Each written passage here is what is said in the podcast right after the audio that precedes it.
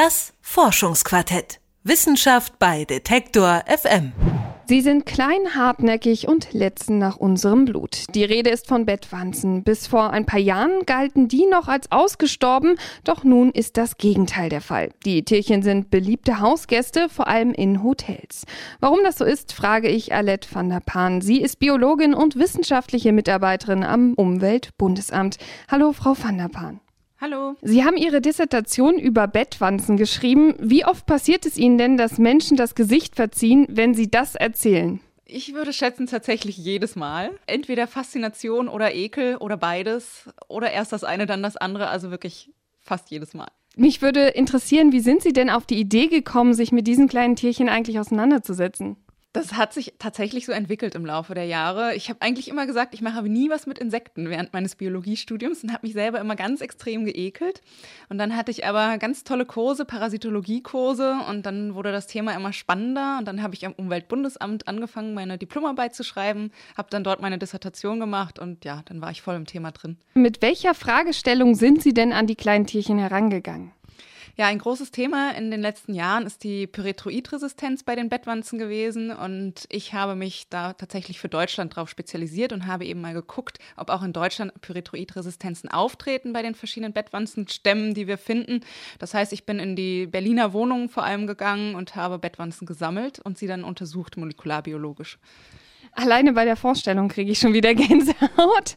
Aber man hat ja gesehen in der Geschichte, die Bettwanzen waren eine Zeit lang ganz, ganz beliebt, dann waren sie wieder weg, dann waren sie wieder da. Vielleicht können Sie mal kurz erklären, warum diese Entwicklung, was ist da passiert? Genau, also in Kriegszeiten, Leute, die tatsächlich damals gelebt haben, die kennen die Bettwanze. Damals hat man sie auch liebevoll Tapetenflunder genannt, weil sie eben sehr, sehr flach ist.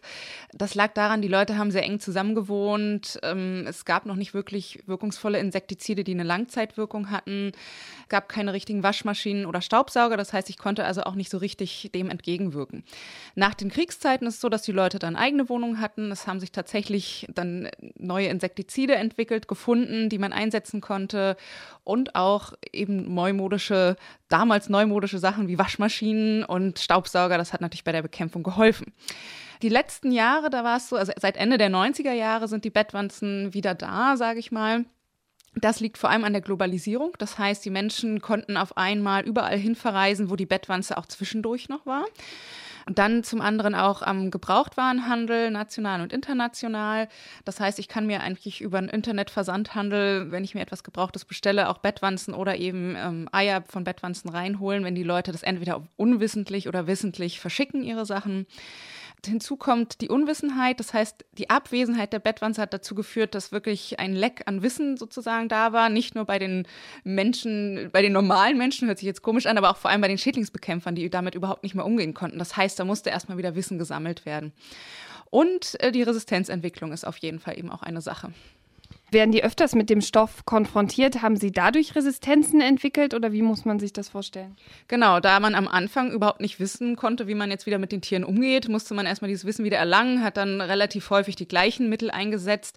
Hinzu kommt, dass man nicht mehr so viele Mittel hatte, da sie gesundheitsgefährdend oder umweltgefährdend sind. Das heißt, es wurden viele Mittel, die gut gewirkt haben, aber eben gefährlich waren, gestrichen und dadurch hatte man auch weniger und dadurch wurden die Tiere dann häufiger mit den gleichen Mitteln behandelt und die Resistenzen sind entstanden. Und von der Geschichte gehen wir nochmal jetzt ins Jetzt sozusagen. Wir haben schon besprochen, die äh, Bettwanzen sind eben mittlerweile quasi so eine Art Inventar in den Hotels geworden. Also häufig äh, tritt das da auf. Und man will jetzt am Frankfurter Flughafen dem Ganzen deswegen Herr werden, indem man Spürhunde einsetzt. Ist das, weil man die Wanzen so nicht sehen kann? Also man kann die Wanzen schon sehen, aber sie sind wirklich sehr gute Versteckkünstler. Eben durch ihre platte Körperform, die ich schon erwähnt hatte, können sie sich wirklich in jeder kleinsten Ritze und Ecke verstecken. Und das ist relativ schwierig dann und gerade in einem Flugzeug, wo es wirklich sehr viele Ritzen und Ecken gibt und die Bettwanze wirklich gute Möglichkeiten hat, sich zu verstecken, ist es sehr schwierig für den Menschen und der würde sehr, sehr lange brauchen deshalb werden Hunde eingesetzt, die natürlich dort deutlich schneller sind. Und wenn Sie das jetzt so betrachten, Sie kennen ja auch so die Entwicklung der Bettwanze und haben sich die genau angeschaut, ist der Hund sozusagen optimal, um die Wanzen zu finden? Hunde haben ein wunderbares Riechvermögen. Die haben viel mehr Riechzellen als wir. Zum Vergleich, wir haben fünf Millionen Riechzellen. Ein Schäferhund hat über 200 Millionen. Hinzu kommt, dass Hunde Stereo riechen können. Das heißt, sie können links und rechts unterscheiden, weshalb sie eben auch Sachen suchen können, einer Fährte folgen können. Und sie können sich bestimmte Geruchsbilder merken. Das kennen wir auch von Sprengstoffhunden oder Drogensuchhunden. Und genauso funktioniert das bei der Bettwanze. Und Sie sind ja jetzt die Expertin, haben auch gesagt, Sie haben die Bettwanzen eingesammelt. Würden Sie denn hingehen, wenn Sie zu Hause Bettwanzen haben und die selber besprühen und sie dadurch loswerden? Nein, tatsächlich würde auch ich das nicht selber machen. Wenn es natürlich nur eine einzelne ist und ich kann sie absammeln, okay, dann würde ich sie vermutlich einfach ähm, mit Alkohol abtöten.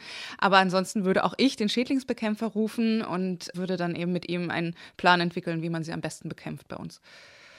Genau, da können wir ja noch mal kurz ansetzen. Was kann man denn am besten vielleicht auch als Erstmaßnahme, bevor der Schädlingskämpfer kommt, wenn ich jetzt das Gefühl habe, da sind Wanzen, was kann ich tun? Ja, also zunächst einmal tatsächlich ruhig bleiben, nicht völlig in Panik verfallen. Das muss auch nicht immer sein, dass es Bettwanzen sind, nur wenn ich mal einen einzelnen Stich habe. Erstmal tatsächlich selber suchen. Das bedeutet aber auch, dass ich mich informieren muss, wie sieht die Bettwanze aus, wie sehen die verschiedenen Stadien aus, wie sehen die Häutungshüllen und die Eier aus und die Spuren, die Kotspuren vor allem. Dann kann ich selber ein wenig auf die Suche gehen. Die Bettwanze versteckt sich vor allem in der Nähe des Menschen. Das heißt, sprich, wie auch der Name schon sagt, im Bett findet man sie häufig, aber nicht nur. Man kann Matratze, Lattenrost und Bettrahmen absuchen, aber auch hinter Fußleisten, Scheuerleisten, in den Möbeln in der Nähe, hinter Steckdosen, hinter Lichtschaltern. Also überall da, wo eine kleine Ritze ist, kann ich die Bettwanze suchen. Und wenn ich dann eben zum Beispiel Kotspuren finde, die also häufig den Eingang der Bettwanze des Verstecks markieren, dann ja, sollte ich dort mal genauer nachsehen. Und wenn ich dann etwas finde, auf jeden Fall den Schädlingsbekämpfer verständigen. Wenn ich häufig diese Stichbelastung habe mit den klassischen Stichen von Bettwanzen, dann sollte ich auf jeden Fall auch den Schädlingsbekämpfer rufen und dann sollte der die visuelle Inspektion durchnehmen und auch nur dann bekämpfen, wenn er tatsächlich Spuren oder Bettwanzen findet. Jetzt haben Sie es gerade erwähnt, Stiche sagt man, wenn die Bettwanze mich erwischt und deswegen werden Bettwanzen eben auch oft mit Mücken verglichen. Sind sie denn auch in der Lage, Krankheitserreger zu übertragen und deswegen gefährlich? Also bisher konnte das nicht nachgewiesen werden. Theoretisch hat sie natürlich als Blutsauger das Potenzial, Krankheitserreger zu übertragen, so wie jedes blutsaugende Insekt. Aber aufgrund der massiven Verbreitung des Tiers hätten wir das bisher schon einmal feststellen müssen. Und bisher konnten wir das überhaupt nicht machen. Also selbst bei größeren Infestationen, also Befällen, konnten wir keine Zusammenhänge zwischen Krankheiten oder Krankheitserregern, die im Blut nachgewiesen wurden, finden wenn ich an so einen Mückenstich denke, dann juckt der, dann, dann zwiebelt der und ist sehr unangenehm. Wie ist das denn bei den Wanzenstichen? Die Wanzenstiche fallen von Person zu Person super unterschiedlich aus. Wir haben das tatsächlich bei uns mal nachgestellt auf Arbeit und haben, ich glaube, zwölf Leute haben sich stechen lassen und bei keinem sahen die Stiche gleich aus. Das, in den meisten Fällen haben die Leute kleine juckende Pusteln, also ähnlich wie bei einem Mückenstich. Von mehr, wenigen Millimetern bis mehreren Zentimetern kann das ausfallen, sehr individuell. Es können aber auch große Quaddeln entstehen oder jucken juckende Knötchen oder auch blasiger Hautausschlag. Das kann also sehr unterschiedlich ausfallen und bei manchen Menschen juckt es wirklich extrem, bei anderen wiederum nicht. Dann gibt es Menschen, die gar nicht reagieren oder erst nach wiederholter Stichbelastung. Und was auch sehr charakteristisch ist, ist, dass die Stiche häufig sehr verzögert auftreten können. Zum Beispiel bei mir ist es so, dass der Stich tatsächlich die Stichreaktion nach sieben Tagen erst auftritt. Maßgeblich für Bettwanzenstiche sind die mehrfachen Stiche. Das heißt also, man hat nicht nur meistens einen Einzelstich, das kann auch vorkommen, sondern sie treten gruppenweise auf.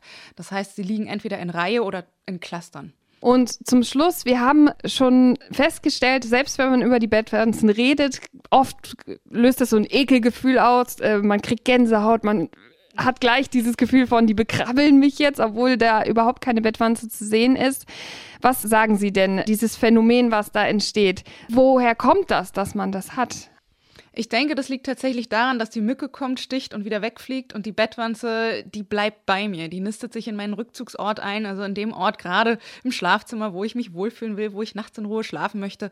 Und dann die Vorstellung, dass nachts mehrere Tiere vor allem auf mir rumkrabbeln und mich stechen, sogar mehrfach stechen. Das ist ja bei den Bettwanzenstichen häufig der Fall. Das ist, glaube ich, sehr unangenehm. Über die Geschichte der Bettwanze und warum wir sie wieder verstärkt in unseren Betten finden, hat mir die Biologin Alette van der Paan vom Umweltbundesamt Amt mehr erklärt. Vielen, vielen Dank, Frau van der Bahn. Sehr gern. Das Forschungsquartett. Wissenschaft bei Detektor FM.